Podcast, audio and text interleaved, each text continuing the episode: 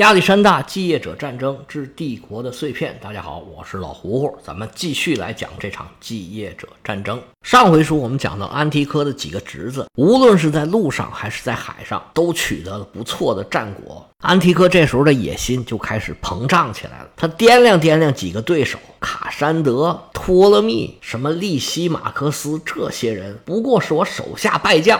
只要我集中兵力来个苍鹰搏兔，我夸啦夸啦把他们全都收拾了，到时候我就建立起来一个大的王朝，那我就比亚历山大还要大。安提柯可是个行动派，他是一边做着梦，一边就开始动手了。首先针对的就是卡山德，他派自己的好侄子托勒维乌斯以解放者的姿态，在希腊的各处驱逐卡山德的军队。眼见着自己的势力一点一点被蚕食，卡山德是束手无策。到最后，卡山德被封锁在色萨利以北，政令不出温泉关。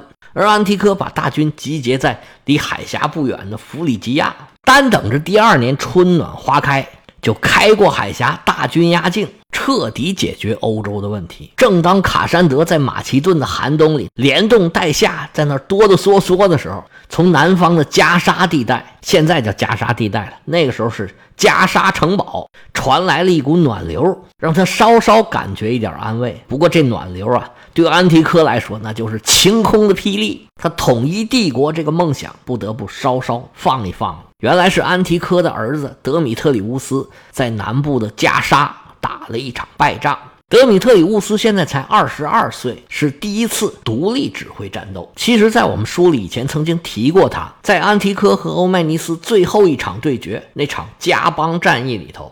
安提柯的右翼就是交给德米特里乌斯来指挥的，安提柯是从旁协助做总体的指挥，这明显就是对他儿子的一种锻炼。不过跟他父亲比起来，德米特里乌斯确实在杀伐决断，在人格魅力好像差一点意思。安提柯对他的儿子不用说是很爱护的。他也早早就发现了自己儿子的能力，那肯定也发现了他儿子的问题，所以在让他做领袖之前呢，先让他在部队里面当了一段时间的小兵，随后又在他父亲指挥的两场战役里面当了两次骑兵，后来又指挥过整个军团的战斗。但是现在看来啊，这个年轻人还是有点稚嫩。安提柯这么大能耐，他当然能了解到这些。但是为了实现自己的丰功伟业，他还是把儿子留在了南部，让他防守托勒密从埃及的进攻，自己带着大军北上，筹划进攻欧洲，实现自己的梦想。安提柯给儿子留了相当庞大的军力，其中包括两千马其顿的步兵、一万雇佣军、一千名安纳托利亚和波斯的轻步兵、五千骑兵和四十三头大象。而且还给他留下了几个身经百战的顾问，其中就包括以前咱们曾经提过的尼阿库斯，这是亚历山大时代就当海军将领的。安提柯觉得这应该差不多了吧，托勒密也就那么回事儿，于是自己就安心的北上去了。不出所料，托勒密果然一看安提柯走了，就带着队伍进入了安提柯的地盘托勒密先是在塞浦路斯取得了一系列的胜利，随后袭击了叙利亚北部奥特隆斯河河口的一些城市，然后向西进入了奇里乞亚。不过托勒密多贼呀，他并没在这地方久留，而且呢也没有占领当地的城市，逛了一圈就走了。德米特里乌斯听到消息，马上带着骑兵和轻装步兵长途奔袭，花了六天的时间来到了奇里乞亚。准备把敌人来一个连窝端，结果他到的时候发现敌人已经走了。那走就走吧，咱们也回去吧。德米特里乌斯带着军队慢慢的往回走。这年轻人呢，可能不知道，对他的磨练已经开始了。这时候冬天已经快要到了。德米特里乌斯本来想的挺好。把将士安排的踏踏实实的，这个冬天就这么平平安安过去，一切等明年再开始。但是跟他比起来，不知道老练了多少倍的托勒密是不可能让他这么踏踏实实的过这个冬天的。托勒密从塞浦路斯出发，北上小亚细亚的南岸转了一圈，随后又回到塞浦路斯，然后。回到了埃及的老巢，一回埃及，他脚不沾地，马上就准备组织了一支大军北上进攻德米特里乌斯。这个意图非常的明显。安提柯，你不是不在吗？我打你打不过，我收拾收拾你儿子还不行吗？整个富庶的黎凡特沿岸原来都是托勒密的地盘，被安提柯抢走了，他当然是心有不甘。现在安提柯分兵北上，准备进军欧洲，这对托勒密来说绝对是个大好的机会。就算是现在是冬天，托勒密也是必须要出击的。等到第二年春暖花开，安提柯灭了卡山德，再回头来打我，那时候黄花菜都凉了。而托勒密的反应当然也在安提柯的算计之内，他给自己的儿子留下这么一个顾问团，而且留下了庞大的军队。也是希望自己的儿子能够挡住托勒密的进攻，最起码把战事僵持下去。如果能撑上个一年半载，那就算是顺利的完成了任务。托勒密刚来埃及的时候，军队的规模是很小的，但是他自己非常清楚，外界是危机四伏，今天是朋友，明天就可能翻脸。他所能做的，无非就是加强自己的实力。当年佩尔迪卡斯讨伐他的时候。托勒密一直是避免跟佩尔迪卡斯正面接触，原因也很清楚，因为实力不行嘛。后来佩尔迪卡斯相当于是败给了埃及的地形，托勒密在这儿相当于是捡了个大漏，在战争中得胜了还不提，他接收了很多佩尔迪卡斯的马其顿步兵，这是他最缺的。当然不光他缺，大家都缺。亚历山大带出来的军团是越打人越少，但是现在剩下来这些身经百战的军团，可以说在当时战斗力算上是天花板级别的了。而在托勒密的步兵里面，更多的是希腊的雇佣军。之前我们曾经讲过，托勒密刚来埃及的时候，就杀了克里昂米尼，从他手上拿到了大量的金钱。而埃及农业非常发达，各方面发展的也很早，是一个文明古国，非常的富裕。托勒密从这里取得了不少的金钱。而当时的雇佣兵中心克里特岛离埃及又很近，他只要把自己在埃及取得的这些金钱直接扔到市场上，上就会有大量的雇佣兵蜂拥而至，这就相当于是职场。上，你只要给工资，自然会有人给你干活的。托勒密到现在统治埃及也就是十年时间，他手下的军队啊没有本土人，因为对托勒密来说，一个装备精良的本土部队最有可能干的一件事儿就是造反。所以这时候托勒密还没有把土著给武装起来。不过托勒密王朝维持了很久，埃及本土的土著加入军队，那是一百年以后的事儿了。军队里可能有一些辅助兵，像一些投石兵，还有一些担任运输工。作的这些兵种，但是在前线正面作战的步兵和骑兵都不是埃及的土著。托勒密率领大军顺着海岸一路北上，左边是蔚蓝的大海，右边是一望无际的沙漠。他们行军的目标就是加沙。加沙是通往巴勒斯坦的门户，占领了加沙，下一步就是夺取富庶的黎凡特海岸，然后呢就可以出海，跟希腊的盟友就能联系上了。这段路程需要几天的时间。德米特里乌斯得到消息，早已经集结起来，严阵以待。但是双方形成对峙之后，德米特里乌斯和他的顾问团就发生了矛盾。安提柯留给儿子这些顾问呢，是很明显反对在敌众我寡的情况下发生会战。更何况，对方还是威名赫赫的托勒密和塞琉古。其实，托勒密出名是出名，但是并没有打过什么很漂亮的大仗。他一直是跟着亚历山大身边，没有怎么独立指挥过战斗。德米特里乌斯的这些顾问团之所以不想进行会战呢，一方面的原因是不是安提柯之前曾经交代过，只要防住了就行了，稳守最重要。因为即使没有战胜对方，问题也不是很大，只要拖住他就可以了。但是这仗如果打输了，安提柯这一盘大棋整个就给掀了。安提柯走之前留给他儿子的军队啊，应该是经过考量的。现在在战场上军队的人数是托勒密稍稍占优，但是基本上还是均衡的。但是双方都没有必胜的把握。这时候如果进行会战，谁胜谁负，殊难预料。而他们只要把时间拖够了。安提柯拿下欧洲，回过手来就可以支援他们，那样胜负就没有悬念了。另外一条，这顾问团担心的就是这个年轻的将军，他到底能不能行啊？当然了，这些也都是后人的猜测。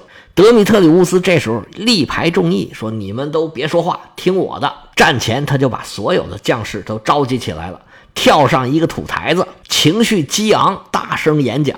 台下的士兵个个情绪高涨，这仗是不打不行了。双方两阵队员，准备打了。德米特里乌斯还是老套路，左路、右路、中路两边是骑兵，中间是步兵，他自己坐镇左路，他把希望寄托在这一路的十三头大象的身上。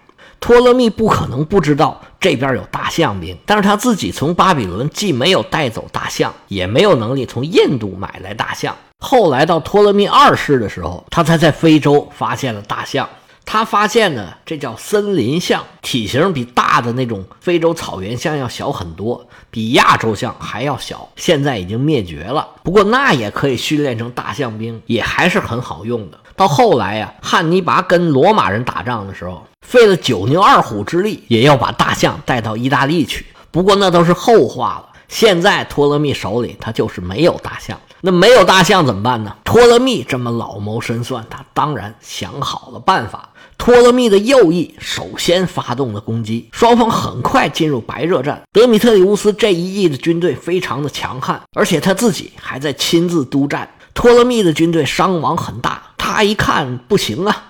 就指挥左翼的骑兵向右包抄，托勒密和塞琉古亲自带队冲锋，不错，很快就挽回了劣势。骑兵进行了几轮的冲击之后，德米特里乌斯驱赶大象兵，开始向对方进行进攻。大象兵开始的进展是非常的顺利，很快就冲入了对方的阵列。突然间，这些大象是嗷嗷的惨叫，发疯一样到处乱冲乱撞。原来呀，这些大象是踩进了托勒密给他们设置的陷阱里边。原来这些大象的弱点呢，就是自己的脚。大家都知道大象的脚是啥样的，它脚底是非常的柔软。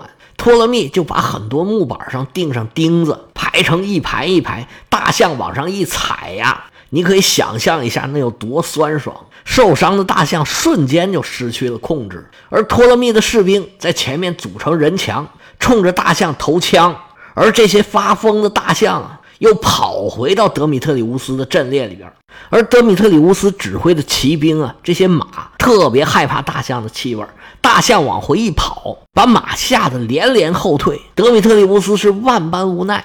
只好指挥着整个骑兵队伍撤离了战场。这场加沙战役就因为这些踩了钉子的大象决出了胜负。安提柯留给儿子的军队只带出来一小部分，剩下的大部分已经投降了，还有一部分在战场上牺牲了。不过这个时候啊，德米特里乌斯显出来跟他父亲很相像的一面，他把跑出来的残兵聚拢在一起。组织起来一支军队，同时呢，写信向他父亲求救。他还招募了很多雇佣军来对抗托勒密咄咄逼人的进攻。托勒密在赢得了加沙战役之后，迅速占领了原来是属于自己的势力范围的这个黎凡特海岸。同时，他派了一个名叫基勒斯的将军出兵叙利亚，去扫荡安提柯留下的据点。这位将军呢，觉得我们已经获胜了，于是就大摇大摆的出兵北进。他就没把德米特里乌斯放在眼里，军纪松弛，不像来打仗的，就像来旅游的一样。德米特里乌斯发现对方的问题，于是也学习父亲这个急行军这一套，命令自己的军队急行军赶到对方宿营的地方，趁夜袭营，把对方杀了大败。俘虏了七千名士兵，缴获了大量的辎重。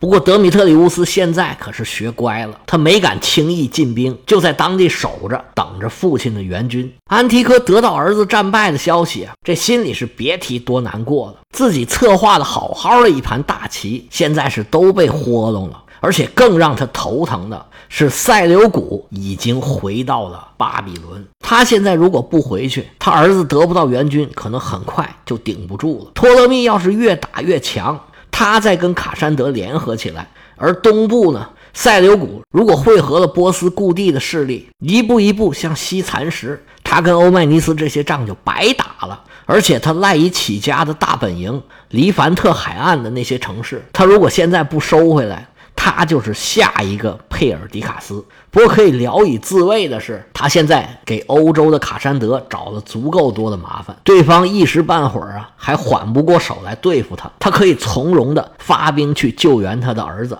万般无奈之下，安提克带着队伍从弗里吉亚一路南下，跟他的儿子会合去了。他首要的任务就是恢复失地。托勒密非常知道轻重啊。老头一回来，他立马就撤回埃及去了。临走之前，把很多城市都给毁了，加上一顿抢，收获也是不少。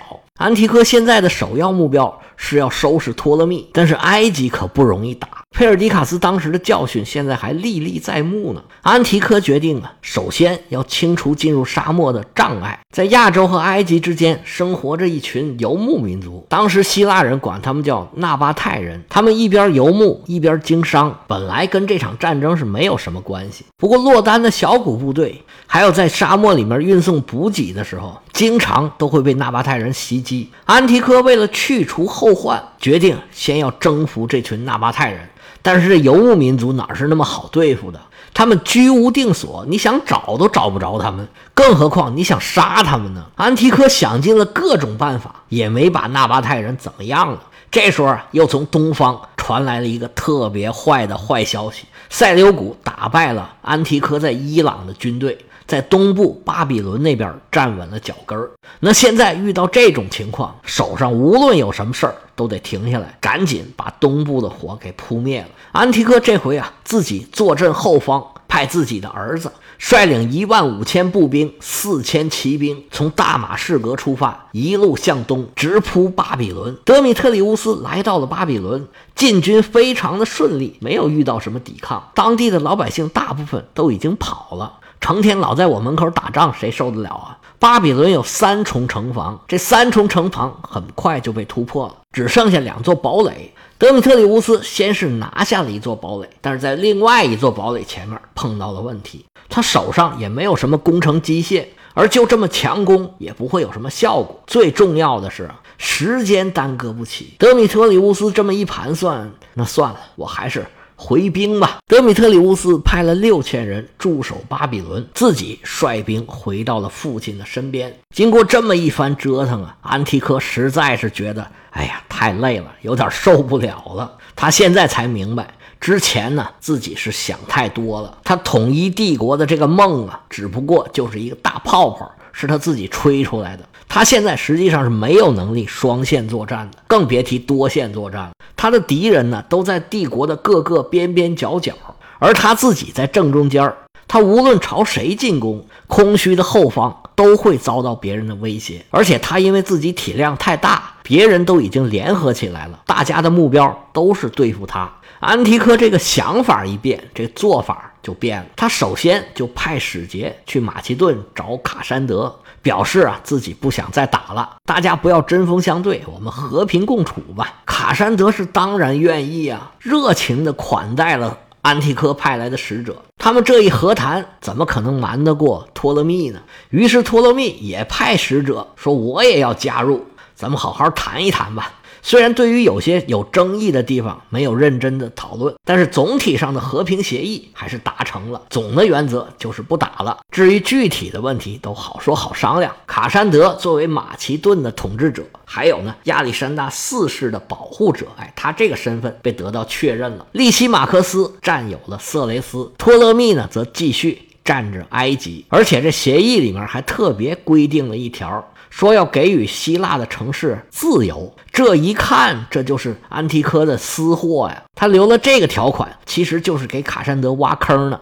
日后啊，如果有任何的风吹草动，希腊各个城邦之间有任何的小问题、小冲突，卡山德都可以找借口出兵干预，意思就是随时可以跟卡山德开战。这个协议呢，大致就这么多内容，可能你也发现了。他对东方的问题是只字未提，塞琉古的名字，还有巴比伦、波斯这些地方，在协议里是完全没有出现。卡山德和利西马克斯当然对东边是一点都不关心，而安提柯呢，是正想回手就把他给收拾了。而托勒密会对现在的形势做出什么反应呢？咱们下回啊接着说。